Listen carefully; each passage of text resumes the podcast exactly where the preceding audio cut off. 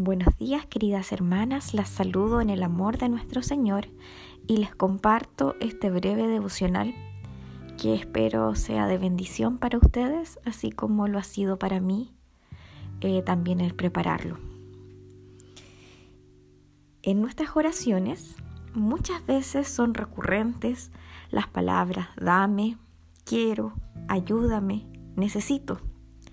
Lo que no está mal, ya que el Señor nos insta a que le pidamos y a que descansemos en Él.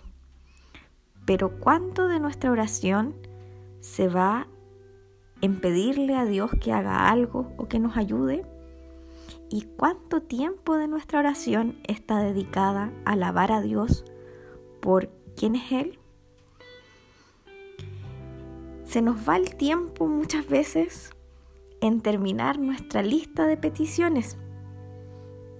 ¿Y cuánto tiempo invertimos en meditar en quién es nuestro Señor, en su creación, en la prueba de amor que nos ha dado en su Hijo Jesucristo y en el don de su palabra? Hay muchas cosas por las cuales alabarlo. Las invito, mis hermanas, a que podamos hacer nuestra lista de pedidos. Al final de nuestro tiempo de alabanza. Primero, alabemos al Señor y luego pidamos.